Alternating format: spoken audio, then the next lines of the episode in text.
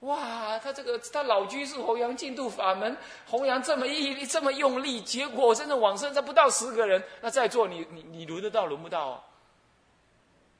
那净土法门都这样子了，那啊，阿弥陀佛啦，他们那下面发文化我通修，这些人免讲大嘛，你混啊，反正都不用心啊，反正这么难呢。当然，我的讲法不是要让你觉得净土法门容易，当然也不是这个意思。但是要让你知道，说祖师大德为什么这么恳切、这么真实的叫你念就没错。他已经知道这句佛号当下具足一切，念佛就是目的，至诚恳切就是利益。所以他既不跟你说，呃，求往呃求一心不求一心，他就不跟你讲这个。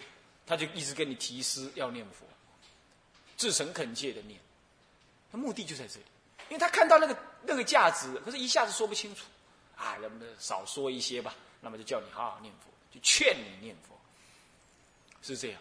其实我们如果这样讲下来，如果这样子用这种心态好好的去念佛，我们念佛信心比较坚固，而信心坚固，你会更喜欢念佛，更喜欢念佛，你更得利益。那。等到你真正得大利益的时候，你就知道说，原来没祖师从来不骗人。可是如果我们对照说往生传记来比例的话，从来天下念佛万万人，那怎么记录成往生传的人这么少？所以这点就是我们自己要检讨，我们没有把佛念好，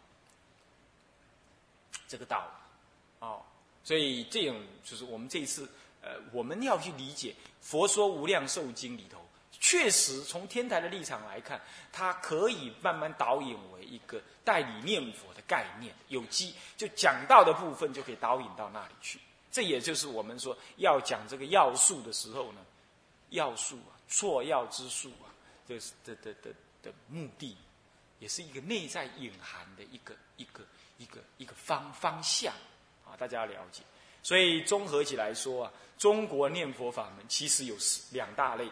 向于四念，向于理念。四念有向于众善助恨的那一念，那种念法，也也有单提佛号的这个念法。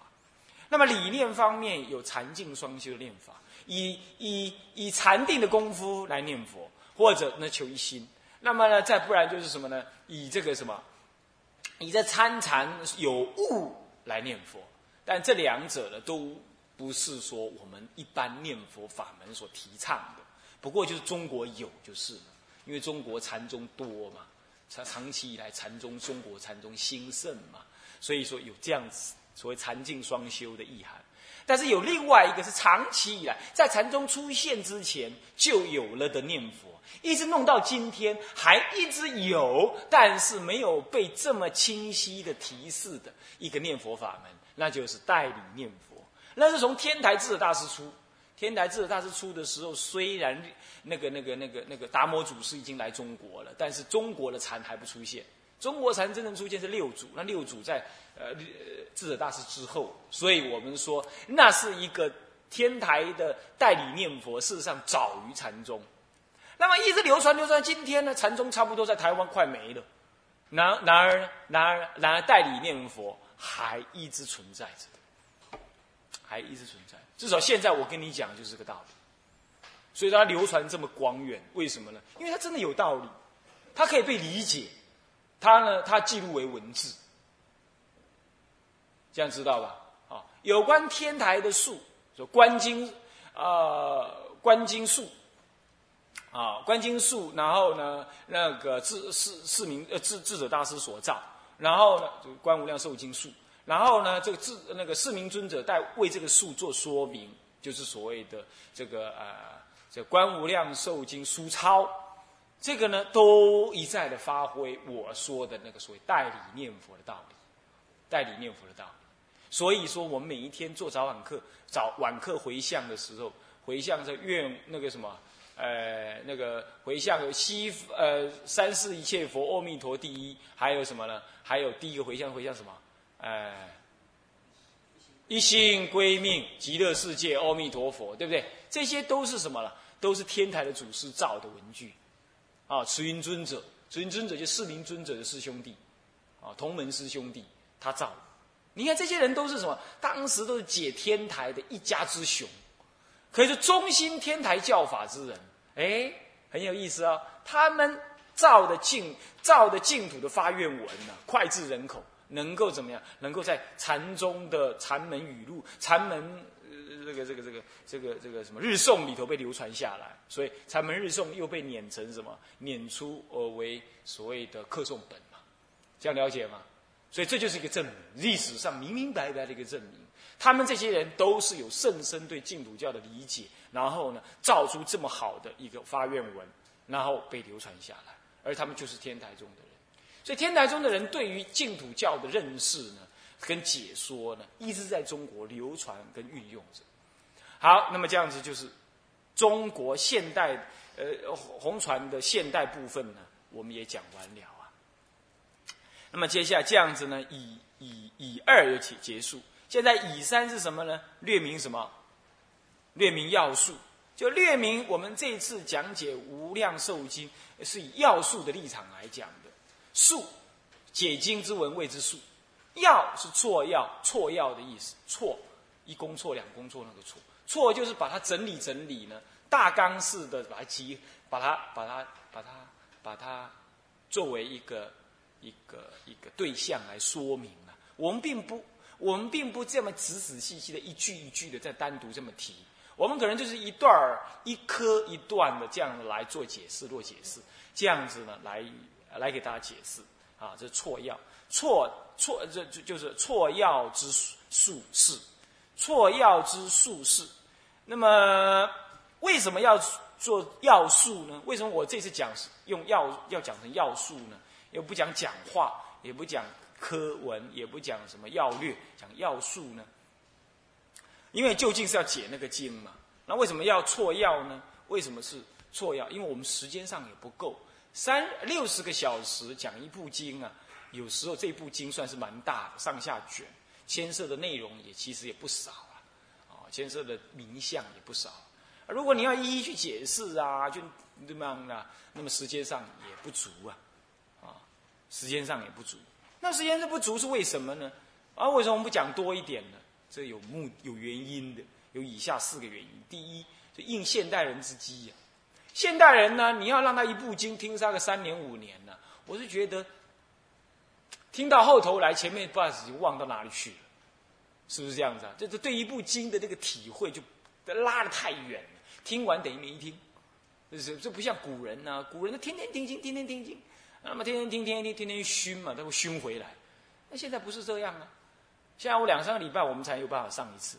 那么而且上密集的上一次，那么现在你们就忙碌啊，忙碌啊，做生意啊，这样不像古人还算好一点。所以说现代人的机呢，你不能够一下那么浓，那么浓了，就像这个香灰点不着一样。好是好啊，没力量，呃，这这产生不了作用。所以说应现代人的机，我们不六十堂课实在是很多了。啊，很多了我讲弥陀要解，我十小时就把它给讲完，十个小时把它讲完，有什么办法？他研究所开的课就十个小时，你什么办法？啊，后来还延了一下了，延了成十二个小时，啊，所以进度生无生论，我八个小时就把它讲完了，那有什么办法？他开的课就这样吗？是不是？所以现代人的机就是这样子，以为紧紧，该该管。你说没有啦，我我我要慢慢听啊，你慢慢听，我也不想慢慢讲。为什么？为什么拉太长了？你得不利益，得不到利益啊！你回去你有研究啊，你有去听录音带啊？我看很难呐，是不是这样子啊？嗯，所以现代人的记忆啊，躁动不安呐。那法先先不要讲多，先以讲的入心为目标。那要多，那慢慢熏，看看以后有没有机缘。以后大家都老了，我也老了，老到七八十。那个时候再来慢慢老先生讲经，老和尚讲经讲久一点，啊，那就可以。现在还必要。那其次第二个原因是什么呢？符合个人修学所需，符合你个人也符合我个人。我们呢是这样子，就我个人来讲，这我们先简单的了解一下啊，这个这个无量寿经的大要，哦，错要的了解一下。我们不要一下就了解那么多，那因为我们能耐不足，我们吸收不了那么细腻。还是那句老话，这个香灰的哲学一样，太浓了反而点不着，升起不了那个大作用。我们反而先重点式的，而而概略性的这样了解一下，可能对我们的学习也好，对我对各位都好，是不是啊？我也在学习嘛，是不是？OK，这第一个。第二个，就对我个人来说，说六个六十个小时，实在也太多了啊！呃，万一这个，万一这个多说了，我多说多错，少说就少错，我 这我个人的想法，所以不要说太多，就这样子点到为止，啊，就差不多啊，这个七加八十五次的上课，啊，十五次的上课，啊，这样就够了，这是我个人。所以，作为要素的原因呢，也有这内在第二个原因。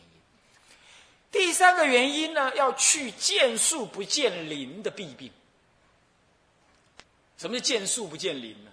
我们研究一个佛法，一下子就研究那个单单单单独的某个概念呢，啊，研究某一句话、某个道理，哇，一听就听得还是讲了讲的好深、好深、好深、好深，就是一讲讲到天方夜谭去了，讲的好远这样。就再来再拉回来的时候，你都忘了刚刚不从哪里讲过去这样子呢，常常过度的深、过度的深化于经上的每一个个别部分，反而不能够精要的把整部经的那个大含、大要、大道理整体的把握。很多人听经，或者很多我也听过很多人讲经，动辄一部《金刚经》，动辄 一百六十个小时，去播《金刚经》，《金刚经》那个比《无量寿经》还少啊。一百六十个小时，两百小时，有没有这样子？你去打听打听，也有这样子。当然很好，法师辩才无碍啊，学富五车，横说竖说能够说这么多。但是呢，这一部《金刚经》呢，两个两百个小时听完了，其实《金刚经》就讲什么？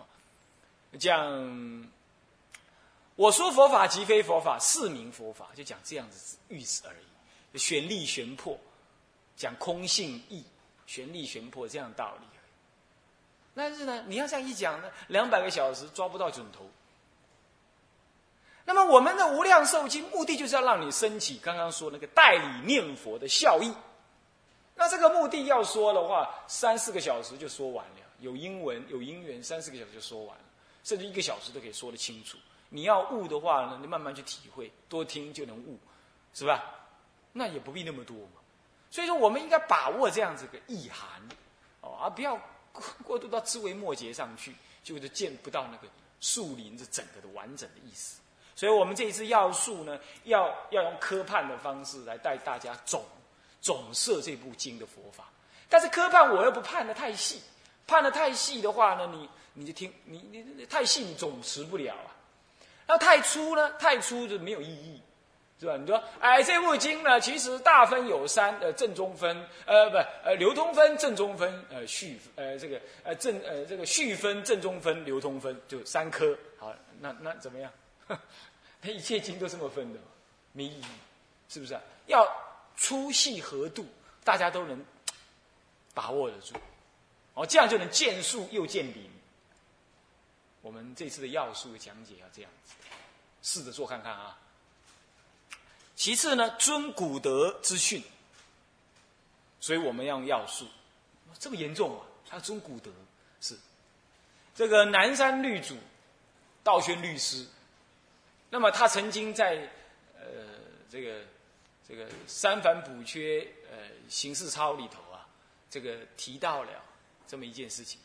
他说，古现在的人呢，图逞口舌，那么呢，以前呢？人家解一部《实地经论》，《实地经》呢，《实地经》是《华严经》里头的实地品，不过用两卷素文，啊，好像是十几卷的那个那个经文他不用两卷述文就把它解释完毕。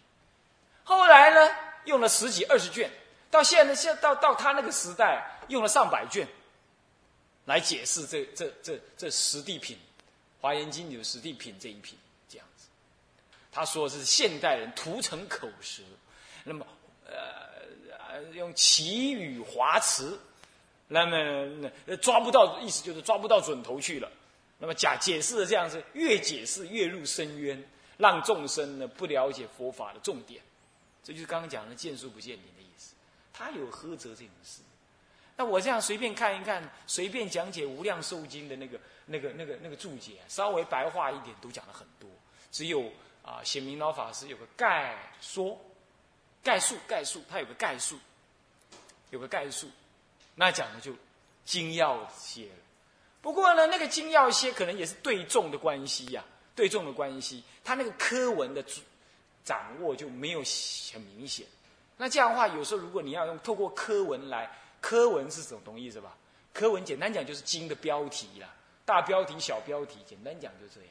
有那个标题能够提纲挈领，那么他在这方面他就没有做标题，没有做科，那这样要总词还是有点难，还是有点难。那么有的呢，有的呢就是标题做的很细，哇，糟糕了，啊，做的太细了，你总持不了，太多了嘛。现在现代的众生呢，摄受不了，那这也做不来。所以我们说要素，我们呢标题取个刚刚好，你你你大概闭着眼睛，能够把整部经的 这个这个结构啊，就这样写下来，哎，不要太多，不要太细，这样写下来，哎，这样子刚刚好。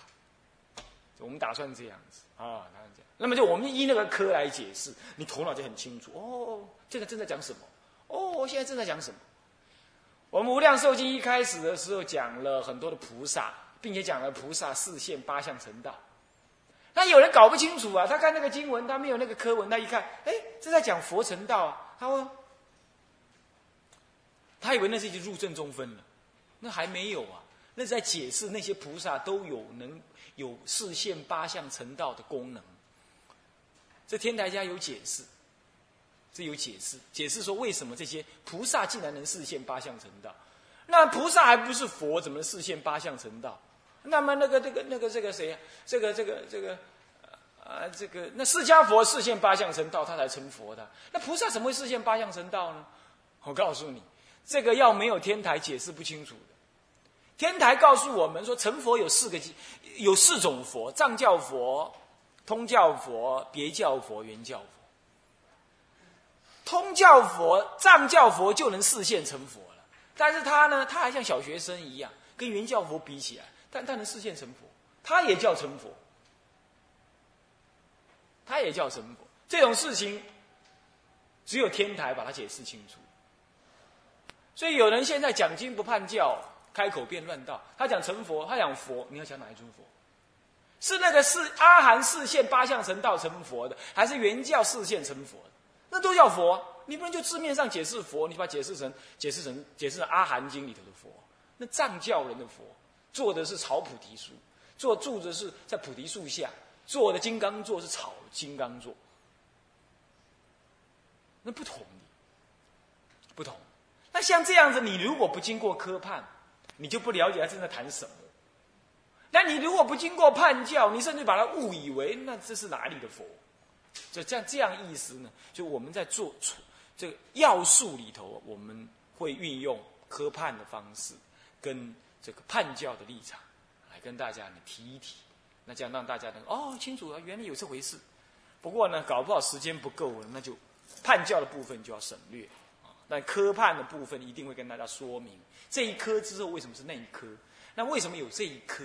那整部经的整个大科又是什么？你就能总持哦。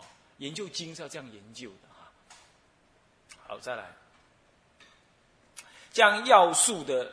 略明要素就解释清楚了啊！我们就第一是应现代人的机，二是辅个人之修学需要啊，修辅个人修学之需要。三是去什么呢？去见树不见林之弊。呃，四是什么呢？尊古德之训。所以我们要做要素，要做要素。好，这是甲二，全部讲完。现在甲三是授受相应，九十分钟的时间，你能不能帮我看？没有啊，时间到了，告诉我一下。授受相应分两科，一科是什么？是受法之学。那么，呃，以二是什么呢？是受教之机。受法之学是什么呢？我来受这个佛法，那么呢，我也来学习。那么，那么受教之机是什么意思？你来受教于这个佛法，那么你的基要怎么建立？让能教的人把他能教的教出去，那么能学的人有相应于这能教的基，然后就起，才得到法的利益。这是教学要相应。我就不想听你说，或者我就不晓得你的说法是什么态度，什么样子的，什么样子的精神。那我就是听了半天，那个就就就是就是就是听了一些话而已，我就听不到那个精神。你懂我意思吧？我今天来受这个法，当然我的目的自利利他啦。那么呢，也是先结法缘，我有这个诚意。那么至于我教学的方式，就是我刚刚提的略明要素那样子方法，是以一个整体的那么科判性的方式，用判教的角度科判的方式，来让大家呢整体的了解这部经的总的意思。或许你没办法去。呃，这很细微的名词上去理解的很深刻，但是总的意思你总是能理解。那么因此，你的机要怎么样机？我的目的是要诱导你真正对念佛法门产生信心，这是为了修行用，不是为了讲经理解用。你要理解了很多佛法，但是你就是不能念佛；你懂了很多道理，但是你对念佛没有信心，那这样子不是我要施教的内容。各位了解吗？所以，你如果要在这次的听经当中，以后的听经当中得到利益，你一定要用一个方式来检验你自己。到底听了这个佛法之后，你对念念念佛法门有没有升起信心？有没有升起好要？有没有更扎实一点？念起佛来有没有更扎实一点？这是你要受法的基，你要来检查。所以，这应该听进心里，不要记进书里。你记到书里头去是没什么意思的，要听到心里头去。而且要用上来，用到你真正，呃，你们好像昨天就来了嘛，就打佛一呀，啊，念佛啊，用到用到这里来，用到这里去。你要自己常常问：哎，我听了这样子无量寿经的道理，为什么对念佛扎实一点？我是不是知道念阿弥陀佛这本身就是结果，就是目的？我不是拿念佛来求另外一个一心，拿念佛当手段，不是。我每念每我每念佛就得到利益，我每念佛就得到扎实的目的完成的目的，我有没有这种感觉呢？你要自问，这样你听这一套经以下学人所讲的这个这样道理，你才能应那个机啊，不然不应机啊。而其实说这种说法呢，就是所谓的观心事，观察心来来解释，这就是观心事的一种。也就是即闻即修即行的意思，听了就是行了，听了你就去修啊，就是这样，哦，所以说你听这个法，你一定要听到心里头去，那么呢，听到了就能行才好，才好啊。那个谁呀？那个那个孔老夫子赞美这个谁呀？赞美这个赞美那个呃，这个子路说他哎。说他怎么样？说他见疾履疾，啊啊！朝闻道，夕死可以。不过这朝闻道，夕死可以，只是很，只是倾倾向于这个，这个，这个现前听闻而已。我们是因为朝闻道，立刻能即闻即行，所以夕死可以。这种概念才对啊！你不把它想成说我听完我懂了，我晚上死可以。说听完了我就能做，既然能做了，一句佛号我能往生，所以细死可以，是这个意思，这样懂吗？朝闻道，早上听到道理了嘛，我晚上可以死，是不是？这就是行的道理这就是行道理。那至于言渊不二过，那太难了。我们呃暂时就不易要求到那样，我们就讲念佛，我就把念佛念起，念念得起来，这就是要用指路那招，呃，朝闻道，细死可以。你能不能？你还自己这样问啊？调到高点上，你不敢死不？敢死？唔敢死？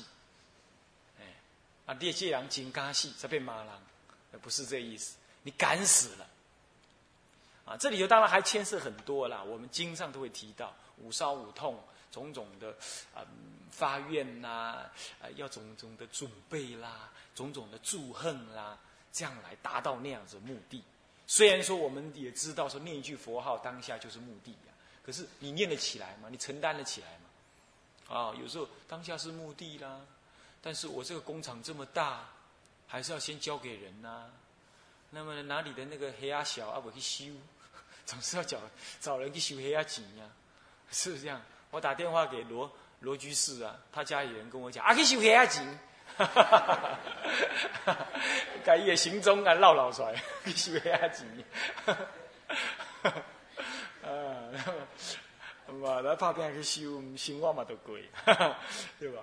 那么当然这无所谓，只是说这个是这个就自己要观察，就是哎，朝闻道要细思可以啊，这样子。好，那么就这样。所以受受相应啊，就是指这个道理。受法之学，我在受法，我也在学这个道理。那么我希望教给大家的是一个什么呢？一个这样子的一个佛法的一个。一个所谓的代理念佛的一个一个一个相应的道理。那么个人受法之机、受教之机，就要得到什么？得到那种啊，我朝闻道，夕死可以的这种笃定。当然是目标太大了，哦，太太太太高了。但是呢，你要这样朝那个目标去。啊，我总我想总比没有目标好，是不是这样子啊？那个有人念听，他就喜欢听经而已。啊，听经听完了啊，这这一切生活没改变。一切人生道理没变没变化，一切的什么贪嗔痴的一点都没有减少，啊，当然他也穿的像你们一样的衣服，看起来好像很用功，但是没没变，一点都没变，还是傲慢高傲，那么的坚坚固不舍己见，贪心很重，只不过是装模作样，那就有什么意思？没意思，这就受教不成机，那不是受教之机，是不是？那你这朝闻道，你这这没有意义，你没有闻到道啊！所以说这里要特别要求各位听经闻法，应该有这种心情。其实这不是说我啦，其实任何人，你听任何一位大德法师、长老，或者甚至于在家人，他讲佛法，你听，你觉得很好，很好，你就要即行嘛，是不是这样？至少要成为你性格中的一个一个一个一个很重要的方向，叫做受受相应。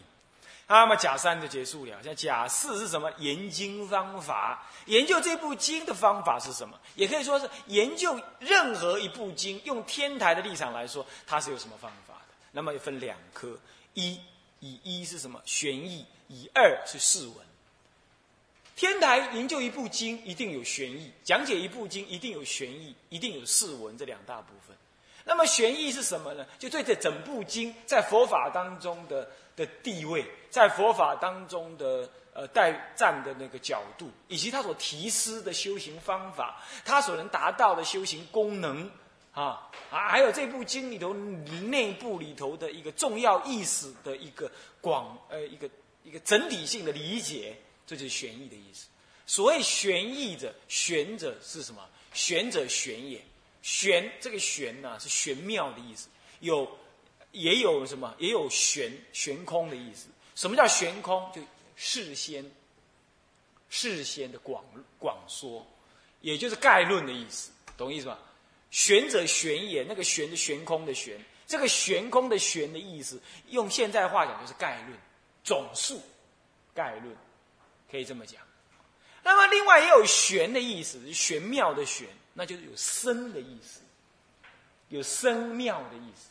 有深奥的意思，这样懂吗？所以玄义有两个意思，它第一个有事先前这事先的概说总词，啊，也有什么一部经的深意奥义的说明这样的意思，这样懂吗？它同时具有这两个意思。一部经你要先懂，你要讲经要讲给人家去听得懂。他不是一来就来，我们现在大家翻开经文第一页，如是我闻，来念一下。这这是这是小学教书才这样子。那这样说，你念第一句的时候，你还不知道这整部经在干嘛？你搞不好学完所有的经，这部经都学完了，你搞不好还搞不清楚这部经在干嘛。但是一开始就把这部经的道理、价值、意义先定位好，然后并且给你说明清楚，你以后的每一句啊，你都会到那里去。每一句都会汇向那里，这样子呢，你学妹任何一句经文呢，你都会回归自信，这就是在修了，这就是修了。所以天台人家解经是用这种办法，这真是千古的佳话，也是千古的功劳啊！